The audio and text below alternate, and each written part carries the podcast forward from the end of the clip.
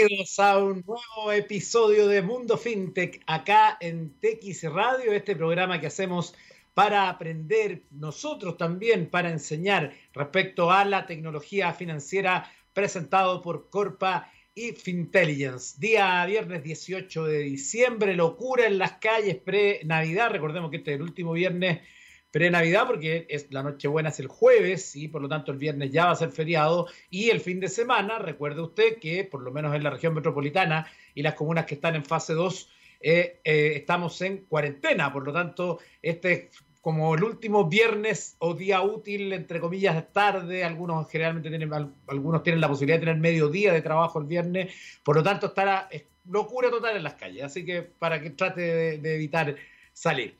Bueno, hoy vamos a tener un muy interesante invitado, pero antes quiero contarle algunas noticias relacionadas con la tecnología financiera. Esta está en el blog cientech.net que dice demanda de la industria, compartir eh, planes de tendencia, futuras oportunidades de crecimiento, los principales actores, la aplicación, la demanda, informe de investigación de la industria de pronóstico regional para el 2021-2025, FinTech, blockchain, mercado COVID-19. Es larguísimo el título y que habla entonces de este informe eh, donde se habla entre algunas eh, cosas eh, respecto a cuáles van a ser los actores claves en el mundo fintech em, en, esta, en lo que viene. Y dentro de, los, de las cosas que se destaca, dice que el análisis detallado sobre el estado del mercado del 2015 al 2020 encuentra entonces el patrón de la competencia de la empresa y las ventajas y desventajas de los productos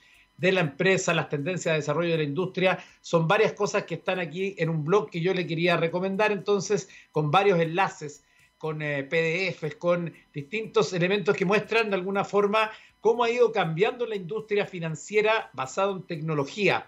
Y entonces allí está eh, una especie de eh, índice que nos habla de todos estos temas que hemos estado tocando acá, desde los botones de pago, desde las nuevas inversiones, desde el tema de los seguros, eh, en todos los sentidos que tiene entonces el mundo de la tecnología financiera. Y interesante también poder revisar eh, información que no necesariamente está en los, en los portales eh, más dedicados, en los portales más dedicados al tema de, de la tecnología financiera, sino que también a lo que hay en distintos blogs que hablan respecto a distintos temas de economía y de finanzas que hemos estado viendo también en nuestro programa desde las distintas, distintas eh, miradas. Mire, déjeme contarle que hoy en silicon.es, que sí es un sitio ya más dedicado, vertical, del tema de la tecnología financiera, de gestión de datos, cloud, innovación, seguridad, entre otras cosas,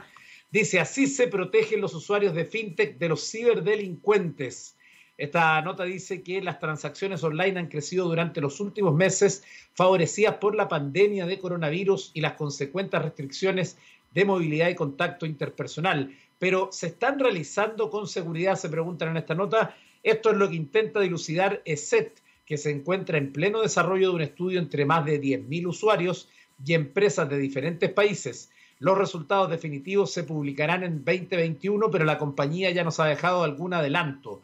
De acuerdo con su investigación, cuatro de cada diez usuarios usan entre una y tres aplicaciones fintech, pero solamente la mitad ha instalado software de seguridad en los dispositivos desde los que accede a esas aplicaciones financieras. En este grupo, un 62% usa gestores de contraseñas para acceder a las aplicaciones. Hay un grupo reducido de personas que hace uso intensivo de las aplicaciones fintech, el 22%, con al menos cuatro soluciones de este tipo. En este caso hay una mayor concientización sobre seguridad, ya que el 63% blinda sus terminales con herramientas de protección. Nota que está entonces hoy en silicon.es eh, relacionada con nuestro mundo fintech desde el punto de vista de la seguridad. Y hablando de la seguridad, quiero destacar esta nota que hoy está en Gembeta que dice que Microsoft vislumbra un 2021 en que las contraseñas serán prácticamente historia. ¿De qué se trata esta nota? Dice que ya que dependemos aún más de la conexión a Internet para todas nuestras vidas, en este año tan atípico estamos más que listos para terminar con las contraseñas, dice desde Microsoft. las claves creen que van a ser cosas del pasado. El argumento de los de Redmond es básicamente que ya las hemos superado. Consideran que las formas de identificarnos en la actualidad con credenciales es molesta y presenta riesgos para los usuarios y las empresas de todos los tamaños. ¿Qué riesgos? Según estimaciones del Foro Económico Mundial, los ciberataques les cuestan a la economía mundial 2,9 millones de dólares estadounidenses por minuto y, puntualizan desde Microsoft aproximadamente el 80% de esos ataques se dirigen a las contraseñas. Además, según Gartner Group, entre el 20 y el 50% de las llamadas que se realizan a los servicios de asistencia técnica son para el restablecimiento de contraseñas. Desde Microsoft explican que en noviembre del 2019 eran algo más de 100 millones de personas las que estaban usando el inicio de sesión sin contraseña de la compañía cada mes. Seis meses después, en mayo de este año, más de 150 millones lo hacían, un crecimiento importante desde luego. En el momento actual, a punto de terminar el 2020, el uso de la biometría para acceder a las cuentas de trabajo es ahora casi el doble de lo que eran antes. Estamos listos para hacer que el acceso sin contraseña sea una realidad para todos nuestros clientes en 2021, aseguran. Entre la plantilla de Microsoft sirve, sirva el dato como demostración de lo que es posible. El 90% de los empleados ya usan sistemas de identificación sin claves. El número de consumidores que utilizan Windows Hello para iniciar sesiones en dispositivos de Windows 10 en lugar de una contraseña ha aumentado al 84,7%. El 2021 sin contraseñas que vislumbran los de Redmond pasa por el lanzamiento de nuevas herramientas para administrar claves de seguridad, señalan, y la construcción de un portal de registro convergente en el que todos los usuarios puedan gestionar sin problemas las credenciales sin contraseña a través del portal MyApps. La compañía estadounidense cree que ese futuro es plausible en el terreno de los clientes corporativos y vistos los datos parcialmente cercano al de los usuarios particulares. No en vano, el número de consumidores que utilizan Windows Hello para iniciar sesión en dispositivos de Windows 10 en lugar de una contraseña ha aumentado el 87,84,7 este año desde el 69,4 registrado en 2019. Ve cómo se va moviendo el tema de la ciberseguridad también a nivel empresarial y a nivel personal. Nos vamos a ir hasta el año 1995 para escuchar nuestra primera canción de Mundo FinTech, Come On People, del grupo británico Pulp, que fue lanzado como sencillo llegando al número 2 de las listas en Reino Unido y estamos de regreso en txradio.com. Estamos de regreso en nuestro mundo fintech y déjeme darle una noticia muy importante. Tu empresa está tomando decisiones con información de calidad y análisis rigurosos. ¿Sabes qué opinan tus consumidores de tus productos y de la competencia? En Corpa llevamos más de 30 años inspirando conocimiento en Chile y Latinoamérica. Conoce nuestros servicios de estudio de mercado e intelligence en www.corpa.cl. Ahí dejamos entonces la invitación para visitar a nuestros amigos de Corpa y le damos la bienvenida a nuestro invitado del capítulo de hoy, Ricardo Alfaro, consultor UX para banca y medios de pago. ¿Cómo estás? Buenas tardes. Hola Eduardo, súper bien por aquí esta tarde. ¿En, teletrabajo? Sí, teletrabajo hace, bueno, desde marzo. ya. Oye, eh, ¿y, se ve algún cambio o van a seguir en teletrabajo permanente? No, vamos a seguir lo más probable en teletrabajo mm, permanente. Igual cuando en algún momento se acabe la pandemia, esperamos, ahí vamos a evaluar que, cómo va a quedar la modalidad, pero eh, hay harta tendencia a que, a que sea... O sea, veníamos nosotros trabajando en un modelo mixto igual, eh, con, con, flexibilidad para hacer teletrabajo como eh, según uno necesitara, digamos, pero claro, hoy día es más forzado, así que eh, eventualmente cuando las cosas pasen, eh, vamos a ver cómo, cómo seguimos, digamos. Quizá en ese modelo mixto quizás va a ser más fuerte. Claro, efectivamente. Bueno, Ricardo, te invitamos para poder hablar de billeteras digitales en Chile, pero yo al comienzo cuando te presentaba decía consultor UX. Yo sé lo que es, pero para la gente que se ha ido sumando a nuestro programa, que está conociendo todos estos temas, ¿Qué es la UX? La UX, la User Experience, que es la experiencia de usuario.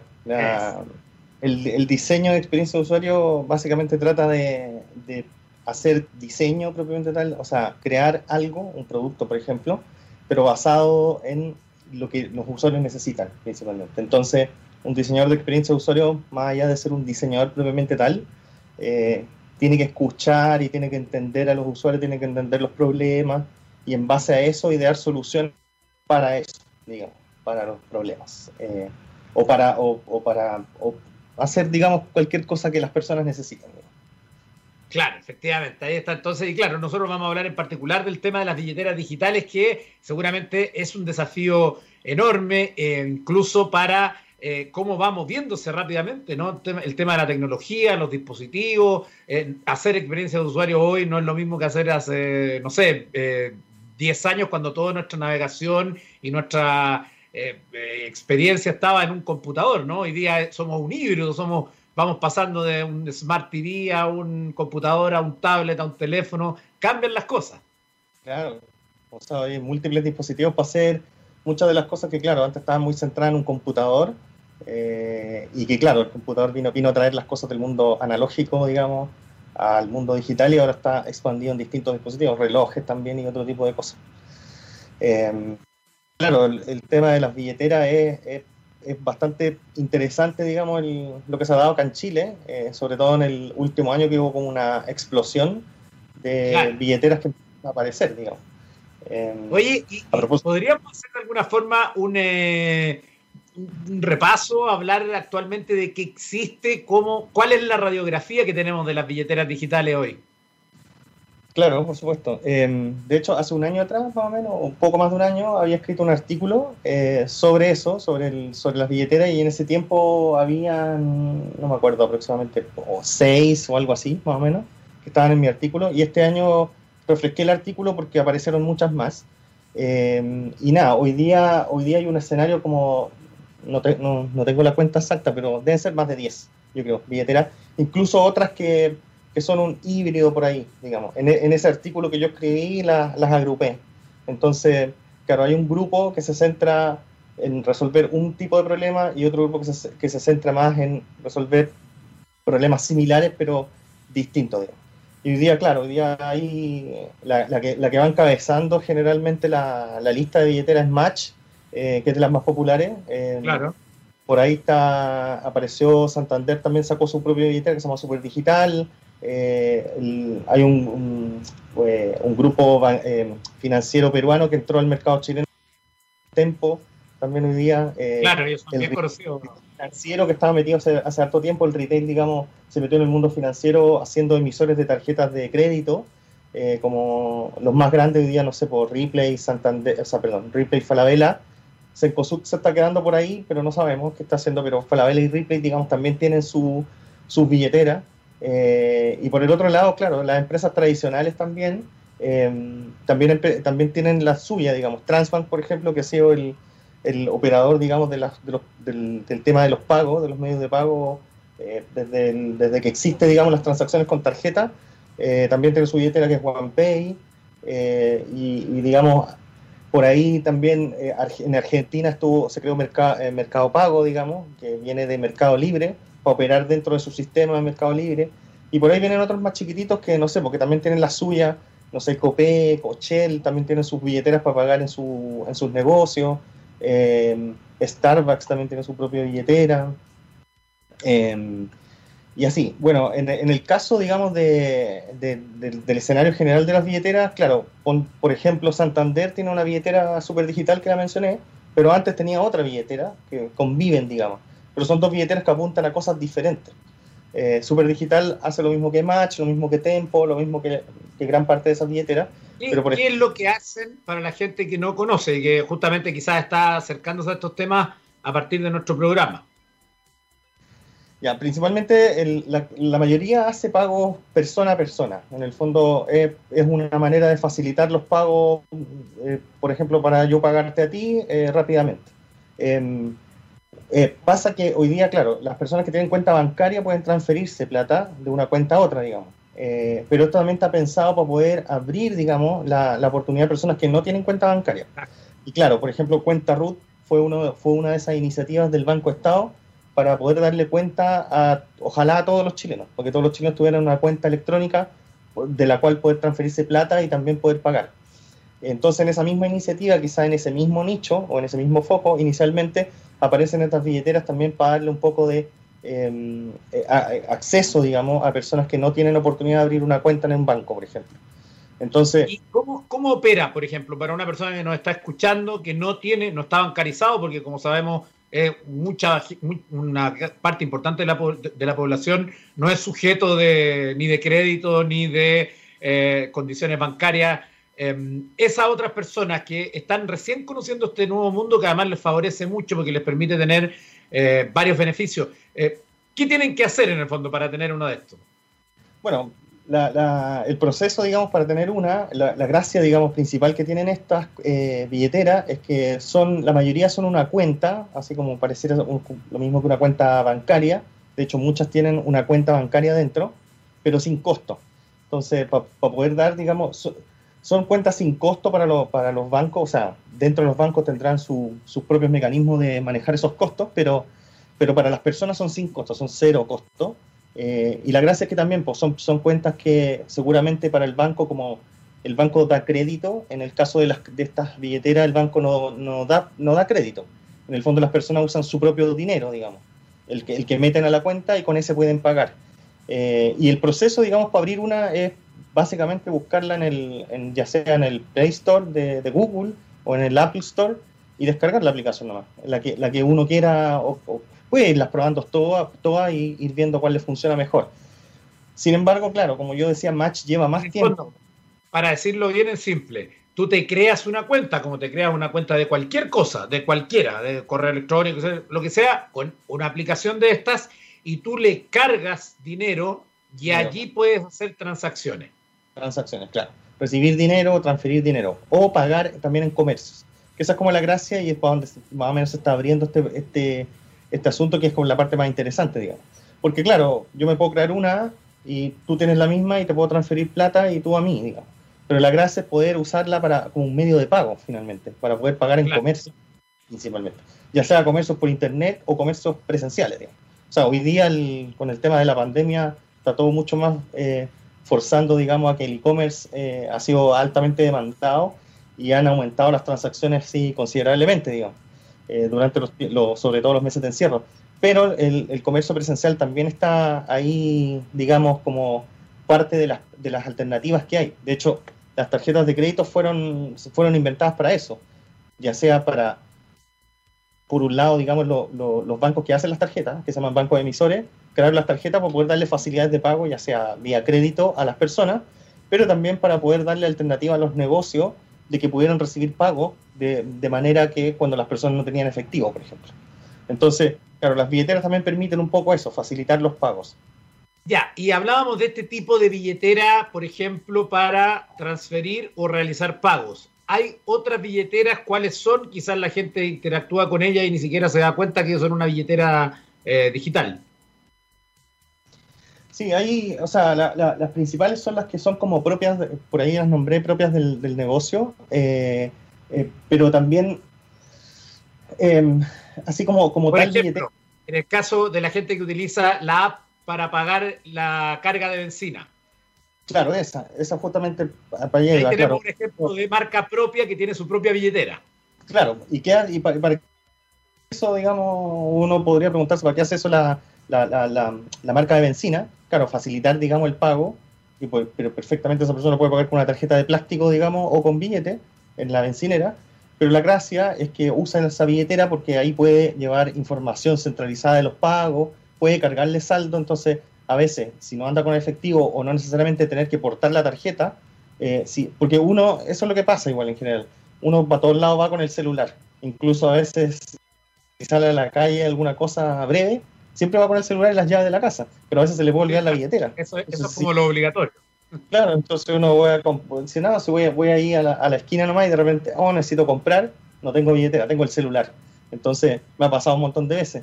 Es como, solo tengo el celular en el bolsillo, entonces, claro, si me facilitan los pagos con el celular y puedo pagar en todos lados, eh, bueno, no necesito andar cargando ni siquiera la billetera. Eh, en el futuro seguramente estas billeteras también hoy día están centradas como medios de pago pero en el futuro en el futuro no tan lejano, van a servir para cargar un montón de tipos de documentos, de recetas médicas, el mismo carnet, la misma carnet de identidad, la licencia de conducir, eh, no sé, pasajes, transporte. La misma VIP puede ser una billetera, podría ser una billetera digital y no tener que andar con el plástico de la VIP, ¿no? porque todo puede estar en nuestro teléfono hoy día.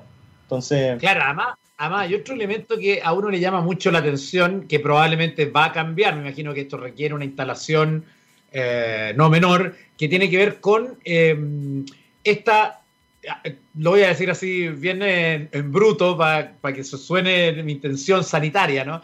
Esta brutalidad de que estamos en pandemia y todos los pagos son contactless hasta el final, que hay que apretar la clave o el enter de una máquina que están tocando cientos de personas. Imagina, piensa hoy lo que está ocurriendo en el, en el mall, en uno de los malls. ¿Cuánta gente por hora está tocando esas teclas? Eh, entonces, incluso sanitariamente, incluso pasada esta pandemia, porque las infecciones, yo siento, vamos a tener otra conciencia de cómo uno se infecta, de cualquier cosa, desde una cosa menor a, un virus más importante.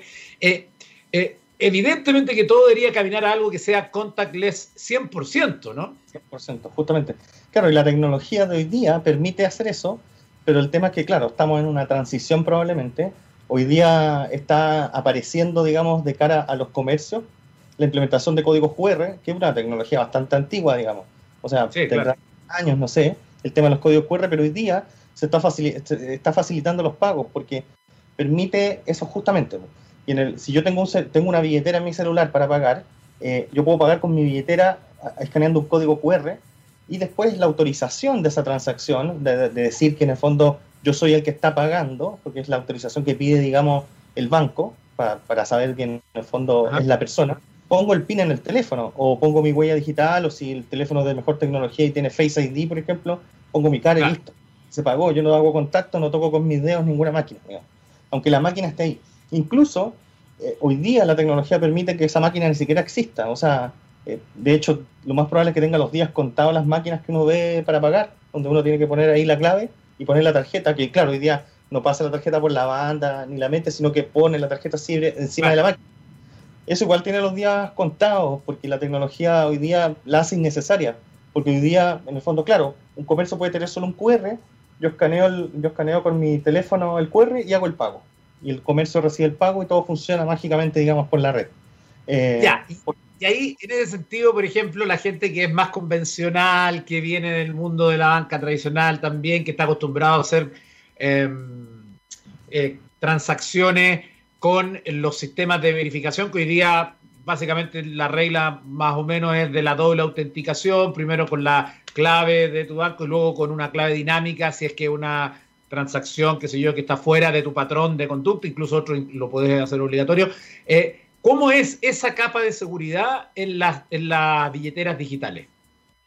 Bueno, en general, digamos, en las billeteras digitales no, no tienen eh, doble factor de autenticación, o sea, no suelen usar doble factor de autenticación porque se asume también de que el que está en el teléfono es la persona, pero para poder eh, identificar realmente que es, es, la persona, es que, bueno, asumiendo de que el que tiene el teléfono se sabe primero la clave del teléfono, segundo se sabe la clave para entrar a la aplicación, y tercero, eh, lo que están haciendo algunas, están aprovechando la tecnología de los teléfonos más, más modernos como lo que mencionaba como Face ID o la huella digital, porque en el fondo eso es más difícil, digamos, de que, claro, yo, yo te puedo pasar el teléfono a ti, te doy mi clave, pero no te puedo pasar mi huella, no te puedo pasar mi cara. Entonces, por ejemplo, ese tipo de tecnología se está usando un montón como, como lo que tendría que reemplazar el segundo factor de autenticación. Sin embargo, en general los bancos son bien conservadores con el tema de la seguridad por los mismos fraudes y todo ese tipo de cosas. Entonces, claro, eh, buscan, digamos, ese mecanismo. De hecho, las marcas de tarjeta que, pertenecen, digamos, al dentro, dentro de una operación de una transacción, eh, las marcas que, vienen en la tarjeta, Visa, Mastercard y todo eso, también son parte del, del proceso, del procesamiento transacción. Y ellas también están aportándole a los, dándole a los bancos, o quizás también a los, a los que procesan el pago, métodos de autenticación eh, tecnológicos, digamos, actuales. Pero claro, los que no tienen Face ID o no tienen lector de huella, claro, a veces tienen que poner doble PIN tienen una, una clave para entrar a la aplicación y después tienen una clave para autorizar, que es una clave que se sabe de la persona. Eh, lo importante es que ambas capas de seguridad, ya sea la más convencional del banco, porque eso está asociado a un teléfono, a un correo, la segunda clave, y por lo tanto es bien difícil que si a ti te llega una solicitud de, algo y no tenéis la contraseña porque claramente algo, algo no está bien. Y en este caso, que está la biometría, que está una huella dactilar, que a ese nivel ya de seguridad es casi imposible que haya una vulneración, ambos funcionan muy bien en términos de seguridad. Sí, ambos funcionan súper bien, porque claro, hay gente que debe pensar, bueno, ¿y qué pasa si pongo una foto delante en teléfono? No funciona, porque la biometría, claro, escanea una, versión 3D de la, de la cara, digamos.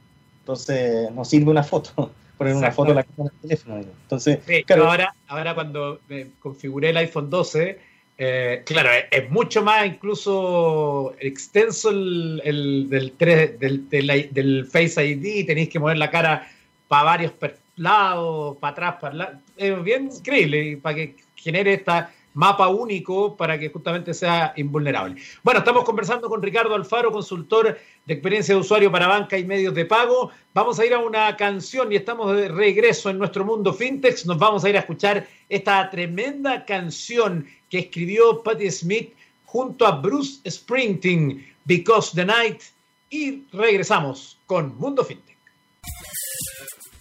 Estamos de regreso en Mundo FinTech y déjeme decirle que tras la crisis del COVID, ¿has sentido que tu negocio está funcionando al límite de sus capacidades financieras?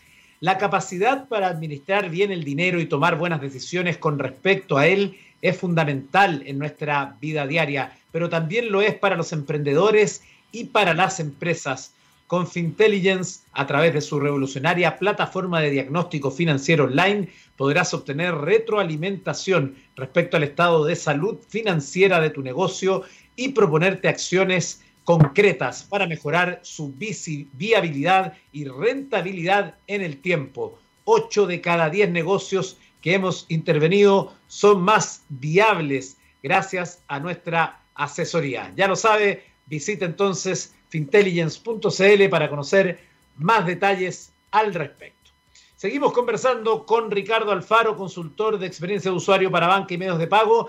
Eh, Ricardo, estábamos hablando de la diversidad de billeteras, tú nos mencionas además, nos hablabas de la seguridad que tienen ellas. ¿Por qué existen tantas eh, billeteras eh, digitales actualmente? Es una buena pregunta esa, es una buena pregunta porque, porque por lo visto, así como, como eh, aparecieron, digamos, en el último año tantas más, yo creo que van a seguir apareciendo. Y, claro, por algo deben competir o algo les debe interesar. Claro, lo básico vendría a ser como, bueno, la plata que se transacciona, digamos, es como hoy día la inclusión financiera eh, permite que más personas tengan acceso a una cuenta bancaria y que puedan pagar digitalmente también.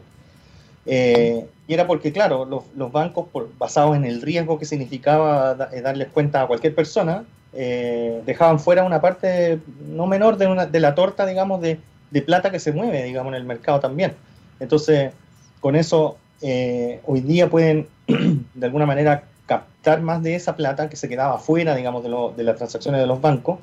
y por otro lado, cada uno de los que está hoy día haciendo billetera está claro, por un lado podría ser persiguiendo eso, digamos, de eh, captar ese tipo de saldos, pero por otro lado seguramente están tratando de competir por algo, por, algo mayor, digamos, en el cambio de la industria. Entonces, de hecho, en, los que hacen billeteros hoy día está el retail financiero, eh, están los bancos tradicionales que conocemos, hay eh, estos que conocemos como gigantes tecnológicos, no sé, como Google, Apple, digamos que ellos también están metidos en el mundo de los pagos.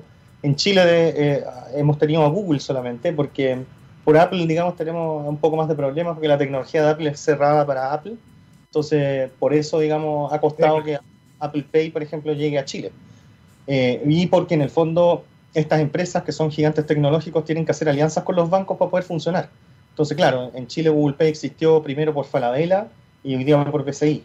Entonces, claro, permite, digamos, a los clientes del banco eso no, no, solamente para los clientes del banco que puedan usar, digamos, esta tecnología para reemplazar sus tarjetas de plástico. Es básicamente un reemplazo de eso. Eh, Santander también tiene, hizo su propia versión de Google Pay, que es básicamente una aplicación para reemplazar el plástico, y es como para, para lo que yo decía antes de si voy a comprar a la esquina y no lleve mi billetera, puedo pagar con el celular. Entonces, con la tecnología NFC se llama eso, que es sin contacto, pero en vez de usar plástico, poner el celular. Entonces, claro, la mayoría está compitiendo por, eh, por quedarse con gran parte de eso, probablemente no con el monopolio de los medios de pago, porque o sea, hoy día la ley, o sea, no hoy día, el año pasado la ley cambió eh, justamente por eso. Transbank antes tenía el monopolio de los medios de pago. Entonces hoy día están entrando nuevos actores. Eh, Santander se salió del grupo de Transbank y va a ser su propio Transbank, digamos, por así decirlo, su propio medio de pago, digamos. BCI también está en camino a hacer lo mismo. Entonces por ahí está Match también, que es parte de BCI entonces, claro, ahí empieza uno a juntar las cosas, digamos, como Santander tiene su propia billetera súper digital, pero también va a ser lo mismo que hace Transbank, entonces tendrá su propia billetera, tendrá su propia red de comercios también, porque eso es lo otro, que es lo importante. Hoy día Transbank, como es el único que hace eso, bueno, hasta hace poquito, todos los comercios que, reciben pagos por Internet eh, son de Transbank. En cambio, en el futuro, en este futuro que, está ahora empezando, digamos, van a ser también de, los, de estos nuevos competidores. Entonces, eh, después, claro, los que tienen a su vez una billetera, Transbank también tiene su billetera propia, OnePay. Entonces también puede unir, digamos, en los comercios donde se paga con su sistema de pago, con su billetera eh, y con sus cosas. Entonces, claro, en el caso de los bancos que emiten tarjetas, que dan tarjetas a las personas, las personas pueden pagar con su tarjeta, en su red de comercios, con su billetera, digamos, con todo el ecosistema. Entonces, claro, ahí hay una competencia de quién va a ganar, digamos, por, ese lado.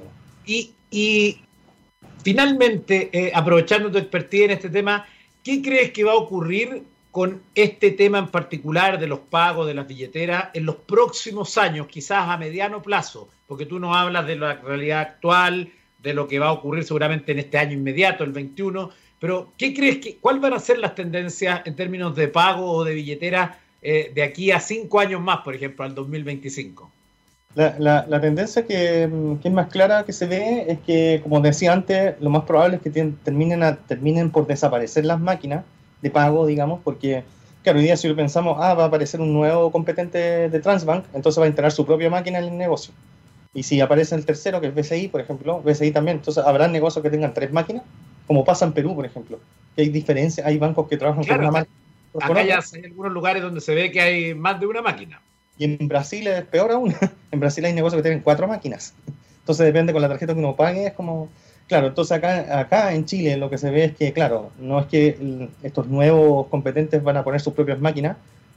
Quizá en un comienzo sí, no sé, quizás ya, ya están más evolucionados, en verdad no lo van a hacer y van a aprovechar la, tecnología para prescindir de las máquinas. Entonces, las transacciones van a operar solamente usando los dispositivos móviles. Entonces, va a ser más aún importante eh, tener una, eh, darle uso a una billetera, aprender a usar una billetera, porque además la gracia que tienen es que se están preocupando de la experiencia de usuario y por eso decía, eh, para poder facilitar los pagos, porque hoy día de hecho hacer una transferencia bancaria igual tiene su fricción, digamos, porque hay que agregar al destinatario con un montón de datos, después cuando uno hace la transferencia tiene que autorizar un...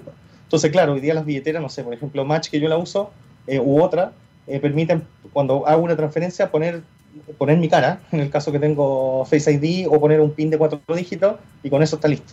Entonces no tengo que agregar a nadie, no tengo que hacer todo, esa, todo ese aparataje, digamos, que hoy día los bancos eh, hacen. Entonces, claro, el futuro que yo veo es que desaparezcan, digamos, las máquinas y los pagos hagan siempre, puede ser desde el, propio tener su, eh, su celular y recibir pago así como yo te hago de mi celular a tu celular, o derechamente usando un QR como ahora o quizás o alguna otra cosa parecida eh, al QR. Pero todos los pagos van a fluir a través de los celulares.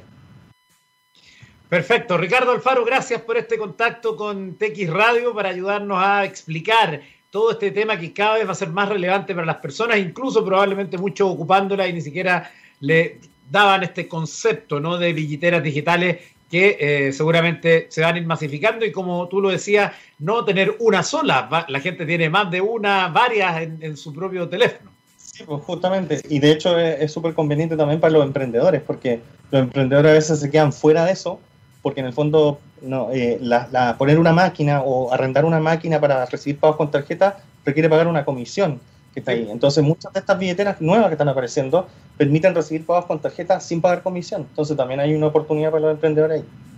Perfecto, ahí está, con ese consejo de Ricardo, entonces lo despedimos. Gracias, que esté muy bien. Muchas, también, que estén bien. Buenas tardes. Bueno, en los últimos minutos, como siempre, usted sabe, me gusta revisar también noticias de la tecnología más pop.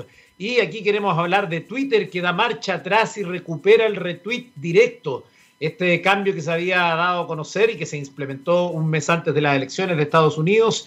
Em, entonces, fue el que buscaba de alguna forma disuadir a los usuarios a realizar retweets sin leer o em, sin eh, estar atentos a los contenidos que estaban leyendo. La medida se presentaba como temporal con la justificación de luchar contra los bulos o mentiras en el marco de las campañas eh, electorales estadounidenses y si bien se, se implantó a nivel global y se dejó la puerta abierta de que pudiera mantenerse una vez pasadas estas elecciones. Ahora finalmente, una vez confirmado Joe Biden como presidente electo, tras varias semanas de polémicas reclamaciones electorales, Twitter ha anunciado el retorno al viejo formato de retweet Aparentemente, todos los usuarios han recuperado ya a esta hora la tradicional opción de elegir entre retweet directo y retweet con mención. Un experimento fallido, dicen eh, en esta nota de Beta. También otra cosa importante, y esto, ojo, sobre todo para los emprendedores, para las personas que están usando el canal digital de Instagram, porque Instagram habilitó la opción de agregar el botón de contacto a WhatsApp para los negocios. Esto puede ser muy importante. Así que em, Instagram puede resultar de gran utilidad a la hora de buscar eh, eh, nuevos clientes y de proponer ahí un marketplace muy maravilloso que ya tiene virtual y ahora justamente se puede sumar la opción de que permita a los clientes redirigirse a WhatsApp desde el perfil del negocio.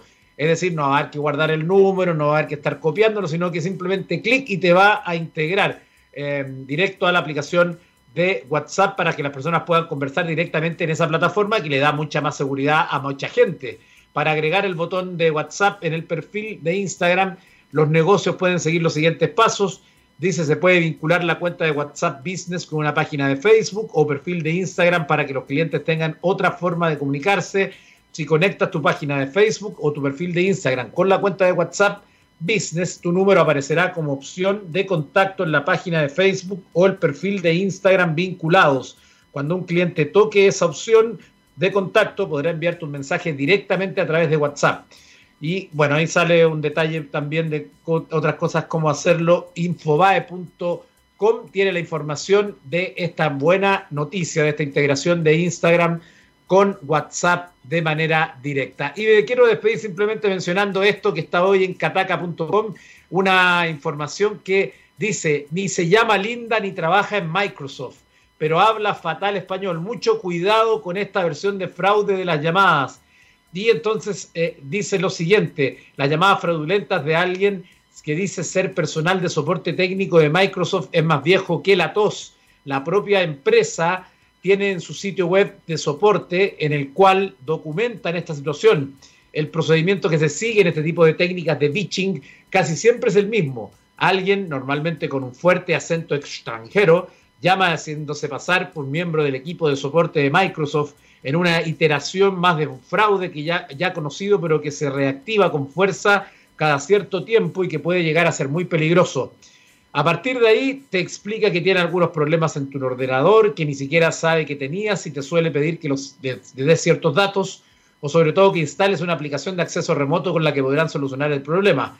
Incluso puedes solicitar que pagues por ese servicio de soporte técnico en forma de tarjetas de regalo, incluso con bitcoins, algo que, como explican en el documental oficial de Microsoft, jamás haría un empleado de verdad del equipo de soporte. Algunas de las personas que han sufrido estas llamadas en los últimos días los contaban en las redes sociales como Twitter y confirman que este tipo de fraude está muy extendido y es muy frecuente. ¿Qué hacer ante estas llamadas? Bueno, lo que hay que hacer es simplemente no pescar, no hacer nada con urgencia. Cuando algo es muy urgente, te están manipulando. Téngalo en cuenta por si lo llegan a llamar de un supuesto ejecutivo de Microsoft que no es tal. Llegamos al final de nuestro episodio de hoy de Mundo FinTech, agradeciendo a nuestros avisadores Corpa y Fintelligence y nos vamos a despedir con una canción del año 1980, Everybody Got to Learn Sometimes, y canción que fue ubicada el año, hace algunos años, entre las mejores en Francia y España y número 3, fue la mejor en Francia y España y número 3 en Países Bajos y en Alemania. Despedimos entonces con esta canción de Corgis. Nos vemos el lunes. El lunes, sí, señor, en la semana previa a Navidad, aquí en Mundo FinTech por TX Radio.